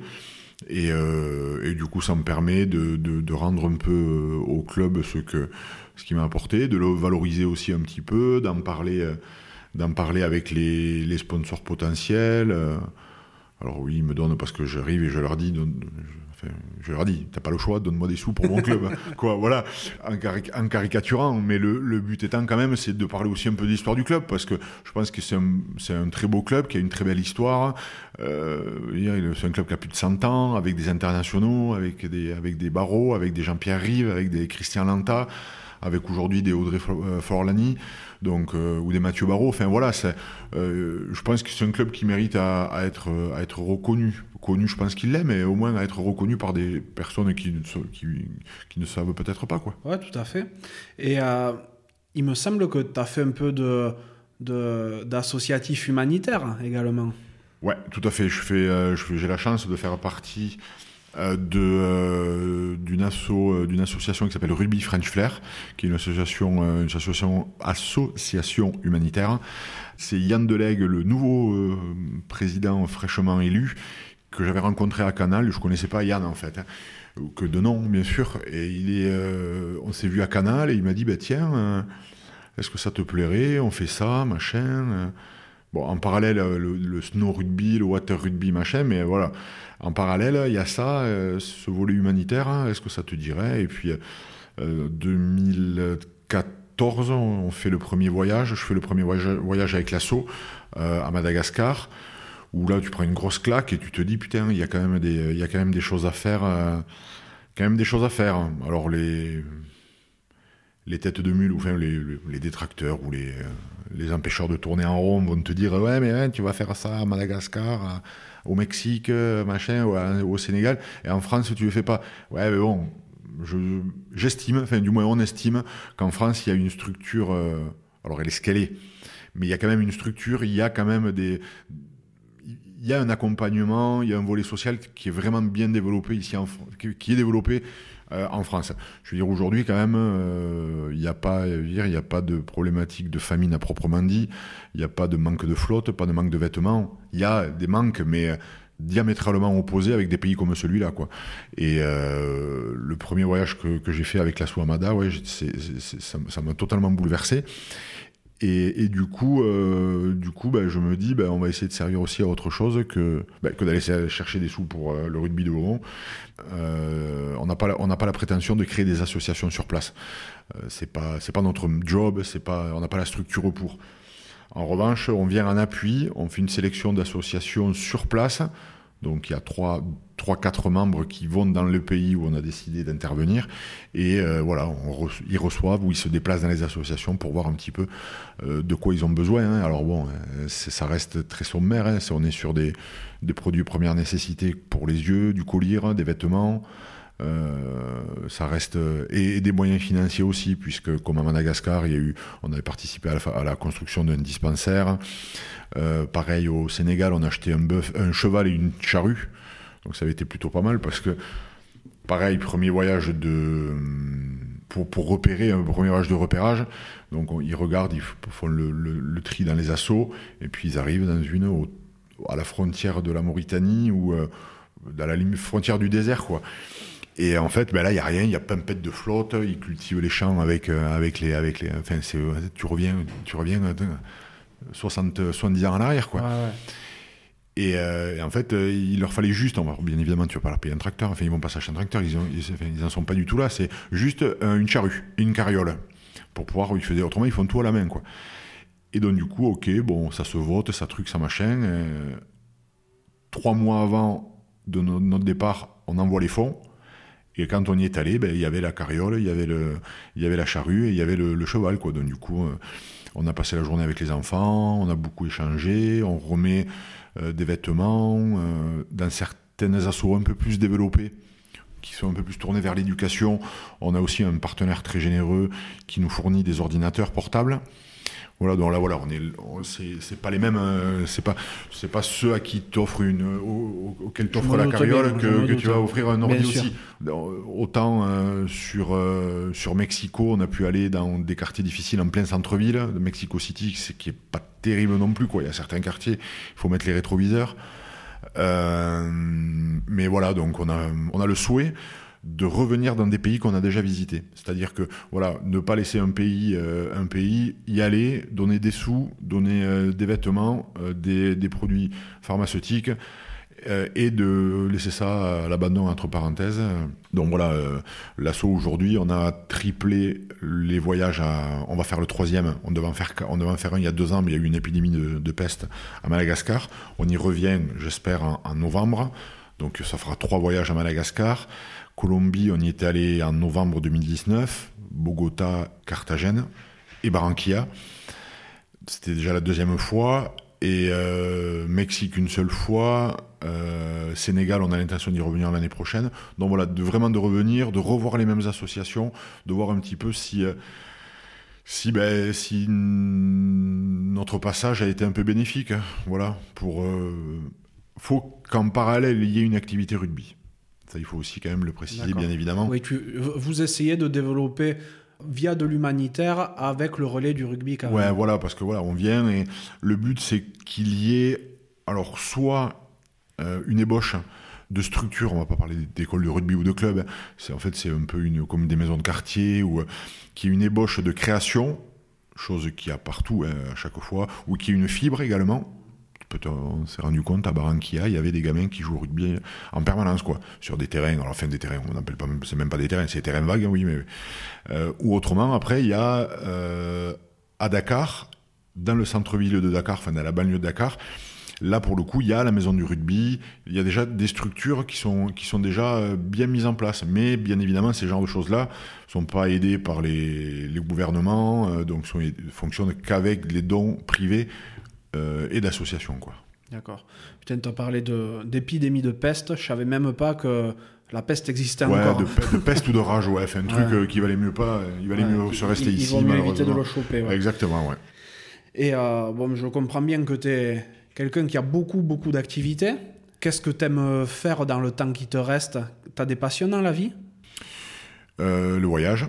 Mhm. Alors j'ai la chance de voyager avec euh, avec l'association, hein, mais euh, c'est pas ce type de. Alors bien évidemment que j'aime beaucoup ce type de voyage là, mais après j'aime aussi les voyages pour découvrir. J'ai eu la chance, ben, avec le rugby notamment, hein, de faire de, l'Australie, le Japon, l'Argentine, le euh, après en, perso, voilà, d'arriver à, voyager. Donc j'aime beaucoup les beaucoup le voyage. Donc là je suis un peu à l'arrêt depuis un an et demi avec avec ma compagne, mais du sport encore un peu. Je fais du vélo. Alors je suis un peu je fais rire beaucoup de personnes hein, parce que euh, j'ai un client ici sur les Jourdains qui a, qui a des boutiques de vélo, enfin qui franchise des, boutiques de vélo. Et il m'avait trouvé un super vélo, un beau vélo, hein, un Giant carbone, machin. Sauf qu'au bout de 500 ou 600 bornes, ben, en fait, je pétais les rayons. Donc, du coup, un jour, je parle et j'entends gling, gling, gling, gling. Je dis, qu'est-ce que c'est ça quoi? Et là, je tombe, et là, je, prenais des coups de rayons dans les mollets. Je dis, bah, d'accord. Je pars, je, me, je change les rayons, Derrière, je, me, je repars. Là, bon, je pète les rayons, ça c'est une chose. Je les fais réparer. et sauf que dans une descente, je pète le cadre. Dans une descente. Hein. Parce que autant dans les montées, j'en chie. Donc du coup, autant dans les descentes, j'essaie de ah, prendre du plaisir. Ça y va, oui. À bloc. À bloc, euh, tout, à, tout à droite, comme on dit, grand plateau, petit pignon. Et le but, c'est faire des pointes, tu vois, genre 60, 70, 80. Et là, je pète le cadre. Je dis, voilà, donc mon, euh, mon, mon, ami mon, et client me dit ben, on va te filer un cadre. Donc là il me file un cadre. Alors évidemment là j'ai pris des réflexions de partout. Euh, on va te filer un cadre en, acier trempé, de, un panzer, un machin. Et là je reconnais et là du coup j'ai pété la jante. Donc du coup là j'ai mis des roues, là ça y est, j'ai un vélo, je pense que je peux. c'est un tracteur tondeuse. Hein, exact. Ouais ouais ouais. non non. voilà. Donc, le, truc de vélo ça a toujours ça a toujours été ça fait rire beaucoup de beaucoup de personnes parce que je casse je casse les vélos quoi. Bah, déjà petit je pétais les vélos donc mais pas pour, pour, différemment je rentrais dans les murs. Euh, donc voilà, donc le, le voyage, le, le, vélo, et puis et ma, ma famille, et aller voir, aller voir ma fille jouer au rugby. Ça, c'est euh, ça, c'est ça, c'est chouette. Elle joue à Beaumont? Non, elle joue, puisque moi j'habite sur Toulouse, elle, elle joue, euh, c'est une entente euh, canton de Saint-Lys, Fonsorbe, et euh, elle a commencé l'année dernière, elle me, elle me saoulait un peu. euh, depuis 2000, euh, quand elle avait, elle avait 11-12 ans, elle me disait, elle me dit, ah papa, j'aimerais bien aller voir machin. Je oui, je me suis dit, ça va lui passer. hein. Et puis, euh, puis tout compte fait, en fait, là, elle a fait l'essai l'été dernier juste pour voir un peu quoi et puis en fait elle adore hein. puis elle a commencé la saison. Bon c'est dommage parce qu'il n'y a pas eu beaucoup de il y a pas eu beaucoup de matchs. Mais bon le premier match qu'elle a fait elle en a fait trois de matchs deux. Ben, elle en a fait que deux malheureusement enfin trois. Trois et je suis allé ça fait un petit quelque chose ouais, quand même. Ah, sa fille avec un là. melon de riz ouais quand même ouais. Quand même je faisais pas le je faisais pas le malin ouais. je me suis dit putain si mon père était là et encore là pour pour la voir ça serait ça serait pas mal ouais. Ouais. Et, euh, Dans ta vie, est-ce qu'il y a quelqu'un qui t'a spécialement inspiré? Rugbystiquement ou pas, hein, d'ailleurs hein Rugbystiquement, non. Euh, rugbystiquement, euh, si, Mino, j'avais. euh, je badais Christian Califano, sauf que maintenant, c'est mon pote. Donc, mais bon, ça reste. voilà, mais. Non. non. Je dirais aussi mon père, mais bon, ça, c'est plus l'admiration que le fils peut avoir envers, envers son père. Après, non, je me sers de n'importe quelle personne tu vas me dire qui réussit. Ouais, mais en fait, moi, une personne qui réussit, à, n'importe quel niveau, euh, j'ai un pote qui, a, qui, a- était expert comptable à Beaumont, avec qui joue au rugby. Ben, le mec, euh, il était à Toulouse, super situation. Il a fait ce qu'il avait envie, en fait. Il en avait plein les bottes, pour rester poli, d'être expert comptable. Ben, le mec, il s'est dit, ben, je vais être maraîcher. Et donc, le mec, il a ses 2000 ou 3000 ou 4000 mètres carrés de serre à Beaumont. Et le mec, il y est, il fait tout à la mano. Et il en chie. Et il gagne bien moins de sous que ce qu'il avait quand il était expert comptable, mais il a cette. Je vais le voir ce week-end, mais de, il, est, il est. Enfin, comment dire Il y a une forme de réussite. Ah, ben Et oui, c'est le choix qu'il a fait. Et voilà, c'est pas réussir, gagner des sous et être euh, président de je ne sais quoi. C'est aussi cette, for- cette forme-là de réussite, euh, d'arriver à faire ses choix, de faire ce que tu as envie et d'y arriver surtout. Voilà, parce que quoi qu'il en soit, euh, c'est ce que je dis à mes filles, moi. C'est que je me dis, il faut que tu réussisses, que tu sois bonne à l'école, pas pour être président, mais si tu veux être euh, président, que tu puisses l'être, mais si tu veux être euh, boulanger, que tu- puisses l'être, mais que tu ne choisisses pas quelque chose par défaut. Donc c'est un peu mon, euh, ça a toujours été mon, euh, mon leitmotiv et mon moteur en fait, cette, cette, vision de la réussite et des personnes qui réussissent. Voilà. Ouais, donc tu mets en avant le fait d'être aligné avec ce qu'on est, quoi. C'est Ouais, carrément, ouais. super important. Carrément. C'est euh, c'est et de et de, de faire ce que tu as envie de faire quoi. hein. Ma mère elle me dit, elle me dit de toute façon hein, Lionel à 43, enfin même t'as toujours voulu ce que t'avais, t'as toujours fait ce que t'avais, ce que tu voulais quoi. On pouvait pas quand je suis allé les voir et que je leur ai dit à 14 ans euh, je me barre de l'école. Je veux plus aller à l'école. Il me dit, mon père m'a dit, ok, euh, fils, mais euh, tu vas faire quoi? Ben, je, je- Mon grand-père était boulanger, mon arrière-grand-père était boulanger. J'ai dit, je vais être boulanger. Ok. Ben, donc tu vas bosser. Je suis parti apprenti boulanger. Je travaillais 12 heures par ah, à 14 ans et demi. Je bosse 12 heures par jour. Tu gagnes 150 euros. Euh, C'était en francs à l'époque, 1000 francs par mois. Euh, donc, et 12 heures par jour, ça, te, ça te remet les, les oreilles dans le sens du, du vent, quoi. Et je suis rentré à la piole, souvent en chialant, tu vois, tu te dis, putain, tout compte fait, j'aurais peut-être prendre, dû prendre l'option facile. Et puis non, écoute, ça forge aussi, ton, ça forge aussi une forme de caractère. Mais j'ai fait, euh, j'ai fait ce choix-là, et puis je me suis pas, je me suis pas sorti. Bah, à ce propos, de quel accomplissement t'es le plus fier? Ben, c'est celui que, qui arrivera demain. c'est celui qui arrivera demain. Je pense que ça sera la réussite de mes, de mes enfants, quoi qu'il en soit. Voilà. Ça, c'est à titre personnel, voilà, que mes filles réussissent dans ce qu'elles, ce qu'elles entreprendront. euh, C'est ça. Après, euh, d'avoir rendu mes parents fiers, ça, ça reste. euh, ça, quand même, mon, mon, grand frère également, qui, qui a été mon, mon premier, mon premier supporter.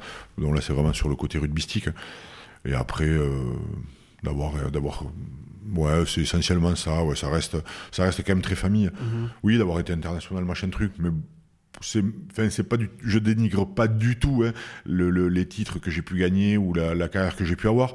Mais je pense que de se détacher un peu du monde du sport et de, ta, de ma carrière de sportif de, de haut niveau, ben en fait, la réalité, c'est ça. C'est de, de c'est la relation que tu as eue avec, euh, avec tes parents et, et avec ton, et avec ta famille et tes proches. Quoi. Et euh, est-ce que dans ta vie, il y a une, euh, une claque que tu as reçue ou un échec que tu as vécu qui t'ont vraiment fait grandir?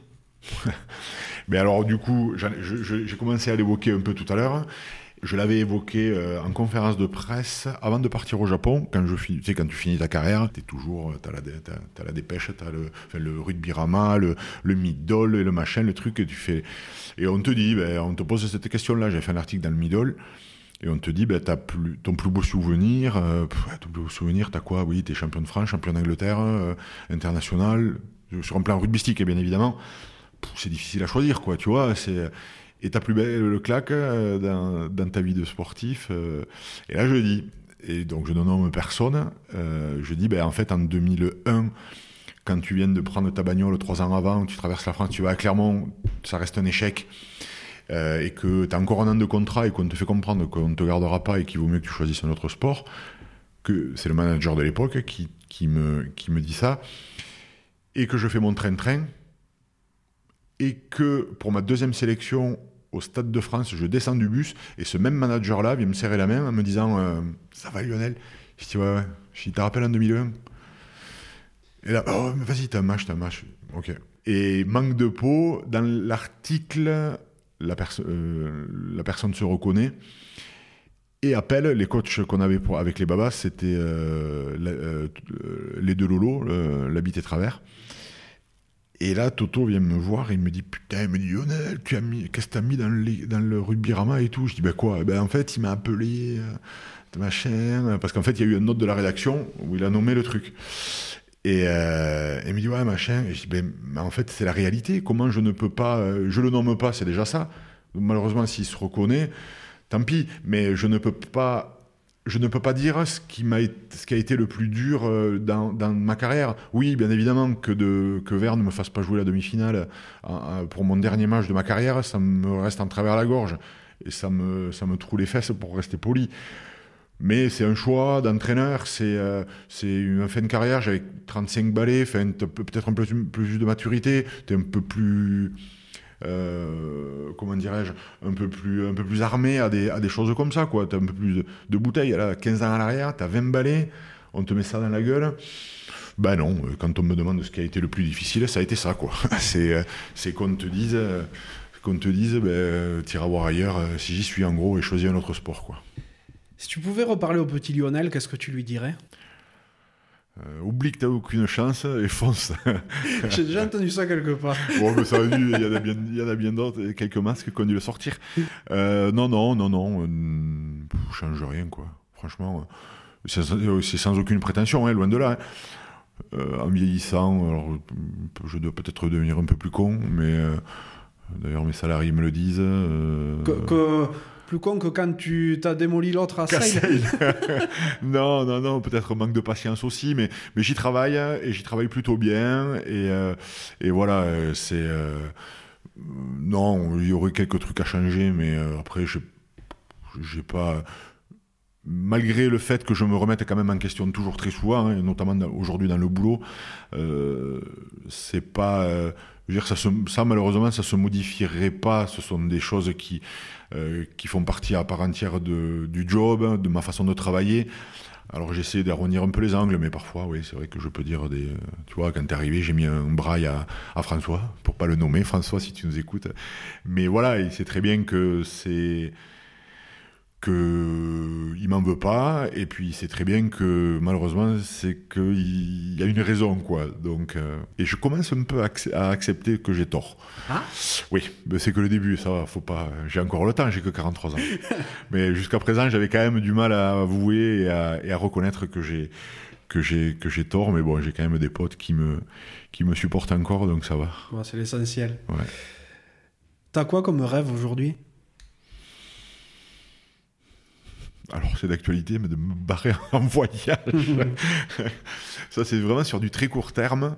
Euh, et sur du, euh, sur du long terme, hein, euh, ça sera, de, réussir ma vie. Je ne dirais pas qu'elle ne sera jamais accomplie comme je le souhaiterais. Mais d'un côté, t'as mieux, parce que sinon, t'arrives au bout, quoi. Donc euh, je dirais pas que je suis un éternel satisfait, loin de là, hein. mais je me dis qu'il y a toujours des choses à faire. Et euh, le rêve, ça serait de continuer à réussir ma vie. Voilà. Tu as croisé la route de pas mal de monde, hein, entre euh, ta carrière sportive, professionnelle et autres. Qu'est-ce que tu aimerais que les gens que tu as croisés retiennent de toi? C'était un bon mec. Comme... ouais, ouais, oui. Alors je pense que le, tous te diront euh, que j'avais mon caractère, que, que, je suis un peu chiant quand même, quoi. Je suis grincheux, euh, cet abruti d'Elvis Vermeulen, a clairement il m'appelait Jean-Pierre Bacry. Et c'est vrai que quand Jean-Pierre Bacry est mort, quand Jean-Pierre Bacry est décédé, euh, ça m'a fait un petit quelque chose parce que j'aimais bien l'acteur. Et, et j'ai repensé à cet abruti de Vermeulen qui me, qui me disait Jean-Pierre Bacry, parce que je, ronchon, je ronchonnais tout le temps et ça m'énerve.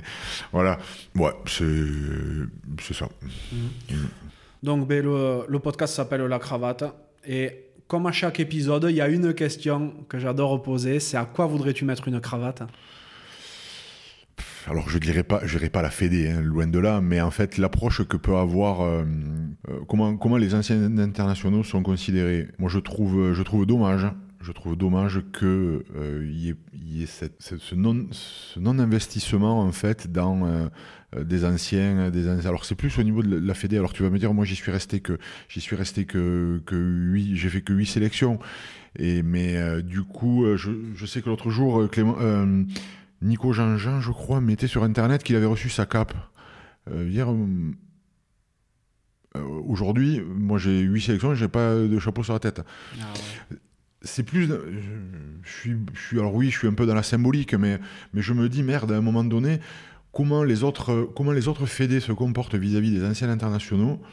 C'est-à-dire que tu n'as pas un match où il n'y a pas un ancien international qui va venir, euh, d'arriver à, à échanger, d'arriver à, aller. Euh, alors il y a une association d'anciens internationaux. Alors il y a alors je les aime, je les aime bien certains, mais il n'y a que les vieux quoi. Mhm. C'est euh, donc c'est vrai que par rapport à ça, euh, j'ai toujours eu du mal à, saisir le, cette approche-là et euh, pourtant, alors j'en veux pas du tout à Bernard Laporte que j'aime beaucoup. Et sincèrement, moi je trouve, alors il y a des gens qui vont dire que non, que oui. Moi je trouve qu'il a fait, fait, le job et puis c'est pas la question. Le truc c'est que aujourd'hui, quand on voit, je ne comprends pas que la Fédé ne puisse pas comprendre que d'investir ou de de sacraliser en fait cette, cette remise de cap. Parce qu'il y en a une chic, elles n'ont pas quoi. Ah ouais. Ah ouais. Et je comprends, je, je, je, comprends pas. Je comprends pas. Dans d'autres pays, moi je me rappelle, quand j'ai fait ma, première en Écosse, c'était Jason White, le, capitaine, avec qui je, suis, je joue à Sale. En fait, il a remis la, la cape, je ne sais plus quel Écossais c'était, mais c'était une. Pardon de Microsoft, mais c'était un, un, putain de moment, quoi. Super fort, super chargé d'émotions. Euh, et en fait, de passer à côté de ça, je trouve que c'est con. Alors, c'est une petite cravate, mais, euh, mais je trouve que c'est quand même dommage. Ça perd euh, maintenant, autant te dire, le mec, il a 8, 8, ouais, 8, 8 croix sur son maillot, il a 8, 10 ou 10 ou 15. Mais voilà, le fait de. Moi, je trouve que c'est. Euh, ça n'engage que moi, hein, et ça ne touche peut-être que moi, mais c'est vrai que ça, ça me, dérange un petit peu, je trouve que c'est dommage. Surtout par rapport sur le côté symbolique. En ouais, ouais, bien sûr, mais c'est super important, la symbolique dans un, dans un sport de transmission, hein, comme le rugby. Enfin, tu vois, tu as des, as des, as des blacks qui se font tatouer leur numéro d'international, quoi. Mm. C'est. Euh, et c'est vrai que, ouais, tu vois, ben là, j'ai rien de rugby à la maison. Hein. Mais au bureau, je me retrouve un peu dans mon. Ici, comme tu peux le voir, tu vois, il y a des bouquins, il y a, y a un programme de match, euh, le truc à Sydney. C'est le président du Servette de Genève qui me l'a envoyé, un pote à moi. Euh, il y a les médailles de champion de France et tout ça, il y a le bouclier en bas. Il y a ton maillot Australie 2008 derrière toi. 2008 aussi, ouais. Mais voilà, c'est. Euh, ouais, c'est. Euh, et puis c'est pas pour se. Enfin, de toute façon, a c'est pas du tout pour se, pour se chauffer, mais du coup, c'est. moi, je trouve que c'est. combien j'ai de potes qui m'ont dit Alors, putain, t'as, le chapeau, t'as le chapeau là? Quel chapeau? Ben, la cape. Eh ben, ben non. Bon, allez, euh, la prochaine, non, la prochaine, ben non. Et ben merde, et ben écoute. Donc ça, c'est ouais, c'est un peu le, coup de gueule, euh, un peu la cravate. D'accord. La cravate. Qu'est-ce que tu aimerais que j'invite sur un prochain podcast? Julien Pierre. Ah, c'est venu euh, du tac au tac. Ben oui, c'est mon meilleur pote. On est, il est, il est. Je, on j'ai pas du tout parlé de lui. Enfin, on n'a pas du tout parlé de lui. mais ouais, c'est mon pote, mon, mon, meilleur pote, et on a. Il a son, il a son prénom tatoué sous, il a mon prénom tatoué sous le bras et j'ai son prénom tatoué sous le bras. C'est vrai? Ouais, on a chacun nos, nos diminutifs. Ah ouais, d'accord. Ouais, ouais. On a fait ça en sortant du barrio, enfin, genre en sortant du barrio à 6h du mat, mais c'était pas à Pau et c'était pas 6h du mat. Mais bon, euh, du coup, ouais, Julien Pierre, carrément, ouais, carrément. Alors, il est à Paris, tu vois, ça va être Mhm. compliqué. pour Bon, lui. je- J'irai le voir, c'est pas grave, un de ces quatre. Et euh, il est engagé en, euh, en écologie, oui, tout ça. oui, oui. Alors, lui, il est pas du tout inquiet hein, de base. Euh, mais moi, je été pour lui parce que j'avais comme quoi j'aurais pas mieux, j'aurais bien fait de pas l'être, Euh, puisque c'est vrai que je ne savais pas dans quoi le voir et c'est vrai que du coup, il a grandi dans un zoo euh, au Sable d'Olonne, puisque son grand-père avait créé le zoo des Sables. Et c'est vrai qu'il a toujours, hum, je ne dirais pas Mougli parce que Mougli, il était, euh, il était pas très costaud et là, celui, c'est pas le cas. Mais il a grandi dans le dans le zoo de ses grands-parents et euh, il a toujours été très lié à ça. Il a chopé le palu à à, à Sumatra en allant avec son oncle euh, sauver le tigre de Sumatra, quoi, t'as compris voilà, voilà le bordel, quoi. Tu reviens, t'as le palu, tu perds, 20 tu, perds, tu perds 10 bars ou 15 bars, t'es à deux doigts de crever, t'es- et l'autre il était content, il était allé à Sumatra pour aller euh, voir les tigres, ouais, génial. Mais bon, voilà, il était super attaché à ça, et, et je me suis dit, putain, on en parlait souvent, tu vois, et je dis, qu'est-ce que tu vas branler après? Oh, mais je sais pas, je verrai. Ouais, ouais, tu verras. Bon. Et puis en fait, il a très bien rebondi puisque euh, il a créé un label de hum, euh, un label écolo Mhm. qui euh, le, le principe étant d'aller d'aller labelliser des clubs de, donc de Ligue 1. Il a là il a lab- labellisé l'OL Mhm. Lyon. les clubs de foot ou de rugby pour ça connaître l'impact euh, sur, euh, sur- enfin, l'impact écologique qu'ils peuvent avoir sur la sur la planète en fait du moins sur la planète sur la région Ouais, et euh, donc il y a tout un audit qui est fait auparavant en amont pour arriver justement à voir un petit peu là où les clubs, les clubs pêchent et de voir comment est-ce qu'il y a possibilité d'améliorer tout ça quoi. Et derrière il y a un suivi qui est fait avec un cabinet d'expertise et de, de montrer un peu du doigt les, les problématiques de problématiques écologiques des, des clubs quoi. Même si ça a quand même bien évolué, mais voilà c'est quelque chose qui prend vraiment bien forme. Et bon je suis très content pour lui ouais. Ah, ça bah, s'appelle. Play, euh, Play for Planet et c'est euh, ouais, je suis bien content que ça marche et ouais, j'aimerais bien que tu l'invites. Ouais, Ah, ben, je, suis, je suis curieux d'aller à sa rencontre. Il va aller ouais ouais, puis il va avoir des choses à raconter parce que le mec il a changé de club euh, tous les quatre matins. Bah, ouais. On a abordé pas mal de sujets, tant, euh, tant dans le domaine sportif que un peu professionnel et, et personnel. Est-ce qu'il y a une question ou un sujet que tu aurais aimé qu'on aborde ensemble Hmm, non, pff, bah après ça va, ça va, on va parler rugby encore, hein, tu vas me dire, mais euh, c'est euh, c'est cette problématique de, de, de rajouter des matchs et de ça moi ça, ça me tu vois il y a encore cette année qui disent il y aura pas de descente et on va jouer avec un top je sais pas combien là. Ouais, Il parlait d'un top 15. Ouais. Bah ouais mais non enfin, faut arrêter. euh. Non, mais ça se fait pas en définitive. Non, ça se fait pas, mais ne serait-ce juste d'y penser. Rien que d'y penser, c'est qu'en fait, tu te rends compte que les, dirigeants, alors de clubs ou de fédés ou je ne sais quoi, enfin, c'est pas la fédé qui a pensé, c'est les clubs, malheureusement, hein, euh, à un moment donné, ils pensent pas aux joueurs, quoi. Et, ce, qui, va être problématique, c'est que, tu vois, il y a encore un, un- un jeune de Nice qui s'est retrouvé, euh, qui se retrouve mal. Euh, je pense que ça, va être, compliqué. Ça va être compliqué. J'ai eu la chance d'échanger avec une, avec une réalisatrice là qui avait fait, euh, qui avait fait un, un film sur le football américain et euh, où les mecs sont des légumes quoi. Ah oui. Sont vraiment des légumes. hein, et, et je pense que on en, on en parle, mais pas, pas assez. Pas assez parce que il, va, il y a déjà des drames, parce qu'on parle de drames, hein, tu vois. euh, Alex Barrosi, là, le jeune de l'autre jour. euh, mais il faut quand même, faudrait quand même se poser les questions, quoi. Faut se poser les questions. Parce qu'à un moment donné, à- à quel moment euh, on va, alors qu'on on va pas interdire les gonzes, c'est sûr que de, euh, de, de courir vite et se rentrer dans la gueule, quoi. Mais euh, voilà, je suis pas un sachant hein, ni un. Je suis pas un sachant, mais peut-être de se poser quand même les questions avec les. Alors tu peux pas baisser, demander de baisser l'intensité, c'est évident. Par contre, de réduire les matchs, peut-être de, de vérifier également la, préparation physique des mecs. Ça aussi, à un moment donné, tu peux pas aller à la guerre avec avec avec une four- avec une fourchette et euh, c'est ça. hein. Si on prend l'exemple de, de- du jeune joueur de- du Stade Français euh, qui, est, qui est décédé, c'était à Bordeaux, je crois. Et là, il se retrouvait confronté face à des, euh, face à des mecs qui étaient supra préparés, qui étaient susceptibles de jouer en top, euh, en top 14, et lui qui montait et qui, voilà, c'est qu'à un moment donné, alors j'incrimine pas du tout le Stade français, je ne me permettrai pas de- de- d'incriminer qui que ce soit sur un drame pareil, mais en- c'est des exemples malheureux, et d'arriver à repenser ce fichu, euh, même pas calendrier, mais de, de, c'est moins de 23, et vraiment à ce qu'il y ait un suivi terrible sur la préparation physique des joueurs. Quoi. Alors après, malheureusement, des accidents, il y en a eu. Il y en a eu, il y en aura toujours. Mais euh, ça, c'est ça c'est problématique parce que on a de la chance d'être passé entre les gouttes, quoi. Euh, c'est euh, ça peut être ça peut te briser une vie quoi. Moi j'ai eu j'ai eu l'occasion de, de, de, passer parce qu'Alex Barrosi est, ici à Ligue Jourdain euh, non il a Biarritz il a oui il, était pardon il était il était ici à Ligue Jourdain quand je suis arrivé en fait il y était. Et, euh, on s'était retrouvé au stade une fois on avait discuté. C'est c'est c'est terrible c'est terrible quoi.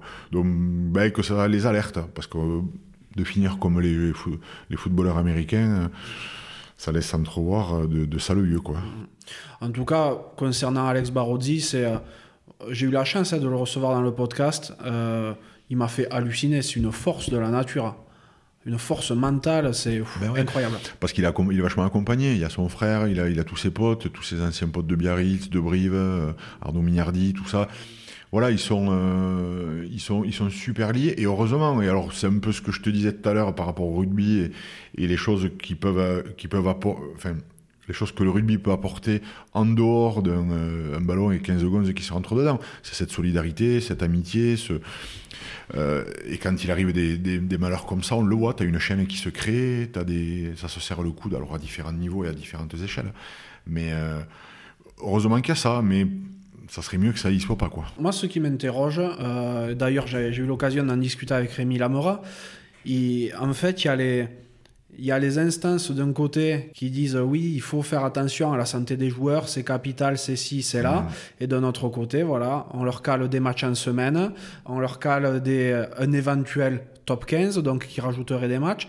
En fait, il y a des, des paroles qui vont dans un sens et des actes qui vont dans, un, dans, dans une direction totalement opposée. Quoi. Ben, c'est ça, hein, c'est, euh, et c'est là où moi j'avais été espanté d'ailleurs. Hein, euh, euh, l'année où on est champion, Biarritz est champion.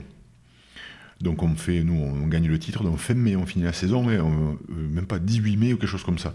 Donc vacances, tout mai, fin, fin mai, un mois de vacances, fin mai, début juin, début juin jusqu'à juillet, on s'affûte comme des lames.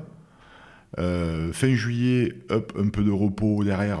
Oh non, là on touche le ballon fin juillet jusqu'à mi-août. Et mi-août, pour le 15 août, on va jouer Biarritz à Biarritz. Champion d'Angleterre contre champion de France. Mais on, leur, fout 40 points. Euh, et à la fin du match, j'en parle avec le Yash, avec euh, Ben Lecous, avec Damien. Il dit Putain, vous êtes en bourg. Hein. je dis Ben ouais, mais putain, ça fait, deux mois qu'on a arrêté de jouer. Ça fait deux mois, on a eu un mois de vacances, on a eu un mois de prépa on, a touché le ballon 15 jours. Euh, c'est, eux, ils avaient coupé 3, 4 semaines. Donc il dit, il y a un problème. Euh, c'est euh, alors je ne dis pas que le championnat d'Angleterre est le meilleur des championnats, enfin c'est pas c'est pas le sujet, mais juste là c'est un exemple qui est concret où euh, enfin bah, Biarritz c'était le grand Biarritz quoi il y avait que des belles champions de France il y avait une espèce d'équipe mais les mecs étaient ils reprenaient la saison au 15 août ils étaient les mecs étaient pas brûlés mais ils étaient encore fatigués de la saison qui venait de passer quoi donc euh, et toi t'arrives comme une fleur où t'as fait un mois de prépa et 15 jours de rugby enfin un mois de vacances un mois de prépa 15 jours de rugby ben là, euh, là, ça pardonne pas quoi. Ah c'est pas le même, c'est pas, pas la même prépa quoi. Hein. donc je, ouais, ouais, Alors après, je veux bien comprendre qu'il y a des enjeux économiques, qui euh, mais sauf que la santé des joueurs, ouais, c'est quand même quelque chose qui est, qui est, qui est, qui est trop important. Et moi, ça me fout en rogne parce que j'ai l'impression que, comme tu dis, euh, ils disent oui, on va faire attention, on va faire attention, on va faire attention. Et derrière, ils te calent les matchs en semaine. Ça, ça, ça prête à se poser question, effectivement. Ouais. Bon, ben, je pense qu'on a fait à peu près le, tour. En tout cas, c'était top. Je suis trop content que tu m'aies reçu. Eh ben, avec plaisir. C'était vraiment chouette. Je vais te souhaiter beaucoup de réussite pour, euh, ben, pour la suite dans ta superbe agence. Vous êtes combien d'ailleurs? 6 c'est un gros truc. Hein. Euh, oui, ben, je joue gros, donc il fallait. ouais, ça va, on bosse beaucoup et on bosse, on bosse bien. Donc, euh, c'est. Euh, ouais, il y a une très bonne ambiance avec que des joueurs. Il y a deux filles et après trois joueurs de rugby. Voilà, une deuxième ligne, un demi de mêlée, un arrière et un pilier. donc. D'accord. Voilà. Eh ben, comme ça, les, les cochons sont bien gardés. Exactement, exactement. je te dis à très bientôt et merci encore. Avec plaisir, à très bientôt. Au revoir. Au revoir, Merci d'être encore là et d'avoir écouté cet épisode jusqu'au bout. J'espère sincèrement qu'il vous a plu. Si tel est le cas, ce serait super sympa de le noter 5 sur 5 sur Apple Podcast et de le partager autour de vous. Ça m'aiderait à encore plus le faire reconnaître et à convaincre de nouvelles personnes à jouer le jeu de la cravate. Si vous laissez un commentaire, sachez que je les lis tous. Aussi, si vous pensez que la cravate mérite d'être soutenue, vous pouvez faire un don en suivant le lien qui est dans la description de l'épisode. Pour me contacter, vous pourrez me trouver sur LinkedIn ou Instagram en recherchant Johan Zuckmeyer.